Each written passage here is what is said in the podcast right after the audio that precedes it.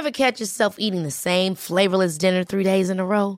Dreaming of something better? Well, HelloFresh is your guilt-free dream come true, baby. It's me, Kiki Palmer. Let's wake up those taste buds with hot, juicy pecan-crusted chicken or garlic butter shrimp scampi. Mm. Hello Fresh. Stop dreaming of all the delicious possibilities and dig in at HelloFresh.com. Let's get this dinner party started. Hey there, it's Michelle Norris. I'm host of a podcast called Your Mama's Kitchen. When I travel, I'm usually looking for a way to find a taste of home when I'm not at home. And one of the things I love to do when I am at home is entertain. And Airbnb allows me to do that. When I was in California recently, I rented a house that had a great kitchen. And when we were sitting around the table, we we're all thinking, we're in someone else's house. Someone could be in all of our homes as well. If you have a home, but you're not always at home, you have an Airbnb. Your home might be worth more than you think. Find out how much at airbnb.com/slash host.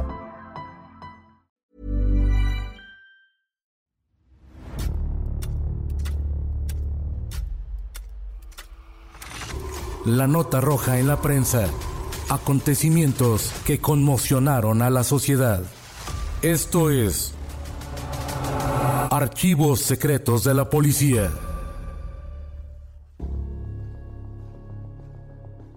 Una empleada federal se valió de sus influencias para perpetrar un crimen atroz contra un empresario que había ganado un trato multimillonario. Esta es la historia de la secretaria de la mafia.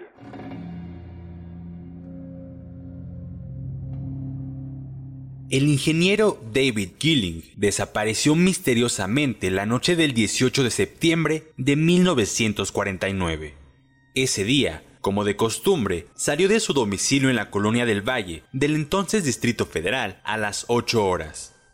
Fue a su despacho y platicó con sus socios Raúl Valdés y Sócrates Piñera y Rueda. Se le vio en un café ya entrada la noche y después de pagar la cuenta y salir del lugar, abordó un auto para regresar a casa. Pero a partir de ese instante ya no se supo nada de él. Fueron varios días de incertidumbre y todo cambió cuando luego de un mes, en octubre de 1949, recibieron la noticia de que habían capturado a los presuntos asesinos del hombre de familia. El Diario de las Mayorías dio a conocer en su edición del 19 de octubre que los dos individuos que asesinaron al ingeniero David Gilling, así como cuatro de sus encubridores, fueron aprendidos por agentes de la Dirección Federal de Seguridad. Su muerte comenzó a aclararse cuando un chofer del estado de Puebla, al transitar con su vehículo por la carretera de Cuautla, vio el cadáver de un hombre tirado en el arroyo vehicular. El chofer, al ver la fotografía de una persona por quien se interesaba el aviso publicado por la familia, inmediatamente lo reconoció como el mismo que había encontrado días antes sobre la carretera. Con esos datos y siguiendo la pista sobre los últimos momentos de la víctima, los agentes de la Dirección Federal de Seguridad lograron captar a los asesinos, así como a cuatro personas más que se enteraron del atentado y no dieron parte a las autoridades. Los asesinos respondían a los nombres de Ramón Muñoz Pesa y Juan Limón Paz, y pese que a las autoridades decían que el caso estaba completamente aclarado, en la Dirección Federal de Seguridad se guardó un hermetismo absoluto. Muñoz Pesa y Juan Limón confesaron que cometieron el homicidio, pero fue por instrucciones de una mujer que respondía al nombre de Adelina Villaseñor, quien al parecer tenía conexiones con un círculo de hombres acaudalados, así como con autoridades y políticos. La muerte del ingeniero David Gilling estuvo rodeada del más profundo misterio en todo momento, y pese a que se conoció y capturó a los asesinos, el caso estaba lejos de quedar resuelto aunque solo en ciertos aspectos. El 20 de octubre de 1949 se informó que la muerte del ingeniero David Gilling González estaba aclarada. Lo que se supo en ese momento fue que lo asesinaron de cuatro balazos la noche del 18 de septiembre de 1949, a la altura del kilómetro 45 de la carretera México-Puebla. La Dirección Federal de Seguridad reveló que en calidad de cómplices del homicidio fueron capturados Nicanor Ancona, Celso Garduño, Roberto Rodríguez Muñoz, alias El Tejano, y Álvaro Cervera Monreal, alias El Pájaro. Con base en la información de las ediciones del 19 y 20 de octubre de 1949, hubo sospechas de que tras este crimen se escondían intereses inconfesables. Por otra parte, se reiteró que de este hecho sangriento, la señora Adelina Villaseñor no era ajena, pues se comprobó que ella, valiéndose de una posición de confianza en las altas esferas, estuvo haciendo gestiones ante la Secretaría de Gobernación a fin de que esta dependencia deportara al ingeniero Gilling creyendo que era extranjero. Cuando en la capital se tuvo conocimiento de la aprehensión de los asesinos y sus cómplices, corrió la versión de que habían sido internados en el campo militar número uno por lo cual se le preguntó a la Dirección Federal de Seguridad y ésta se negó a contestar las preguntas de los periodistas, argumentando que era la Procuraduría del Distrito la encargada de dar tales informes. Un alto funcionario de la Procuraduría dijo en una entrevista que solo había recibido un oficio, pero que los detenidos se habían quedado en la Dirección Federal de Seguridad, es decir, en la Procuraduría ningún funcionario llegó a conocer a los detenidos. Por tal motivo, según se dijo extraoficialmente, esta dependencia pasó el caso a las autoridades del Estado de México. Cinco días después de que ya se había dado la versión de la captura y confesión de los presuntos responsables de la muerte de Gilling, nadie podía dar informes exactos acerca del lugar en que estos se encontraban. Fue hasta el 21 de octubre cuando la prensa por fin pudo dar con el paradero de los criminales. Los acusados se encontraban bajo custodia en la cárcel de la población de El Oro del Estado de México, a donde fueron llevados por órdenes del licenciado Ortiz Álvarez, en vista de que la prisión toluqueña se encontraba en reparación y no ofrecía seguridades. Fue hasta el domingo 23 de octubre cuando la prensa pudo entrevistar a los pistoleros en una larga entrevista con ellos. Juan Limón era un tipo delgado, bastante nervioso y hábil al hablar. Se expresaba con cinismo cuando se refería al delito que cometió. Yo disparé primero sobre el ingeniero. Enseguida hizo lo mismo Ramón. Este fue el encargado de matarlo. En esta forma lo aventamos al paraje cercano al corazón, donde fue descubierto el cadáver. ¿Quién sabe por qué motivo fue encontrado desatado? Desconozco los motivos por los cuales la señorita Adelina Villaseñor nos mandó matar al ingeniero. Solamente me concreté a cumplir sus órdenes. Tanto a mí como a Ramón, la Villaseñor nos ofreció que nada nos pasaría, que ella arreglaría todo a fin que no tuviéramos ningún lío con la policía. Pero ahora vemos que no cumplió su palabra. Nos dejó clavados. Ni modo, es la de malas. Ramón Muñoz Pérez habló con más reservas. Dijo que temía por su vida y por eso no quería hablar con toda claridad. Después, refiriéndose a Adelina Villaseñor, dijo: Es cierto que yo tuve algunos negocios con ella y a propósito, ¿dónde está la señorita Viñaseñor? ¿Qué habrá sido de ella? Estuvo con nosotros deteniendo en el campo militar, pero no sé en qué lugar se encuentra.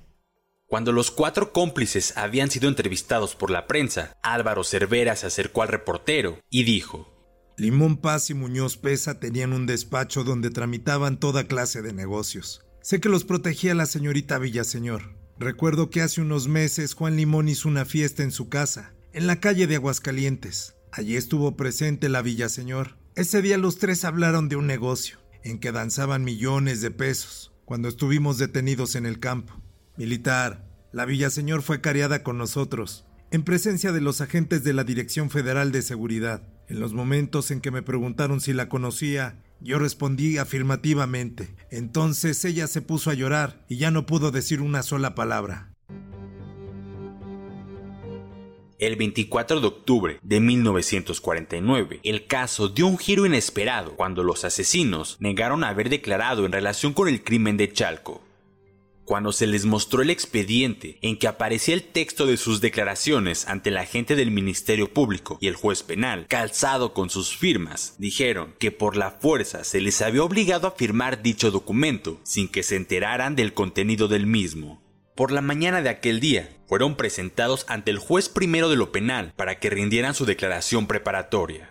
Ramón Muñoz empezó diciendo que fue obligado a firmar sin permitirle examinar el contenido del documento en el que estaban asentadas sus declaraciones y que por consiguiente no reconocía como suya tal declaración. Dijo que lo que a él le constaba es que la señorita Adelina Villaseñor estaba empeñada en la desaparición del ingeniero Gilling y llegó a proponerle a él y a Juan Limón que lo atropellaran con su automóvil, cosa que no logró y que entonces le reprochó su cobardía y los amenazó. Por tal motivo, ellos se retiraron prudentemente hasta que se enteraron de la desaparición del ingeniero Gilling, siendo detenidos por la policía. Así pues, no podían ser culpables ni capaces de tal monstruosidad, ya que no tuvieron absolutamente nada que ver en el asesinato. Sin embargo, el juez Nicolás Vadillo encontró pruebas suficientes para proceder en contra de los señalados como asesinos del ingeniero David Gilling González. Los dos asesinos palidecieron cuando a las 13.30 horas del 25 de octubre de 1949 les fue notificado el auto de formal prisión pues de seguro estaban enterados de la forma en que el Código Penal del Estado castiga esta clase de delitos, ya que en esa entidad la sentencia era la pena de muerte. Los acusados restantes tuvieron la prerrogativa de poder obtener su libertad bajo fianza, que constaba de 20 mil pesos cada uno. En relación con el más oscuro de los puntos de este negro crimen, refiriéndonos a Adelina Villaseñor, se sabía con certeza que en cuanto fueron capturados los asesinos del ingeniero Gilling, fue también detenida y conducida al campo militar número uno. La llevaron a su domicilio para que arreglara sus maletas y fue enviada hasta San Antonio, Texas, en calidad de deportada, ya que tenía doble nacionalidad. El paradero de la señora Adelina Villaseñor continuó en el más profundo misterio, hasta para sus mismos familiares, según se informó. Todo el caso representó un enigma. Tras un misterio revelado, otro más se presentaba y era como una sucesión de tragedias, hasta que todo quedó en el olvido.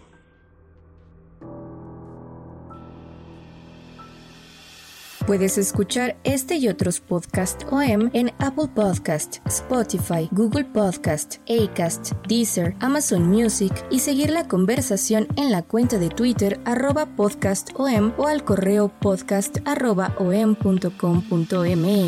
Esta es una producción de la prensa y el Sol de San Luis para Organización Editorial Mexicana.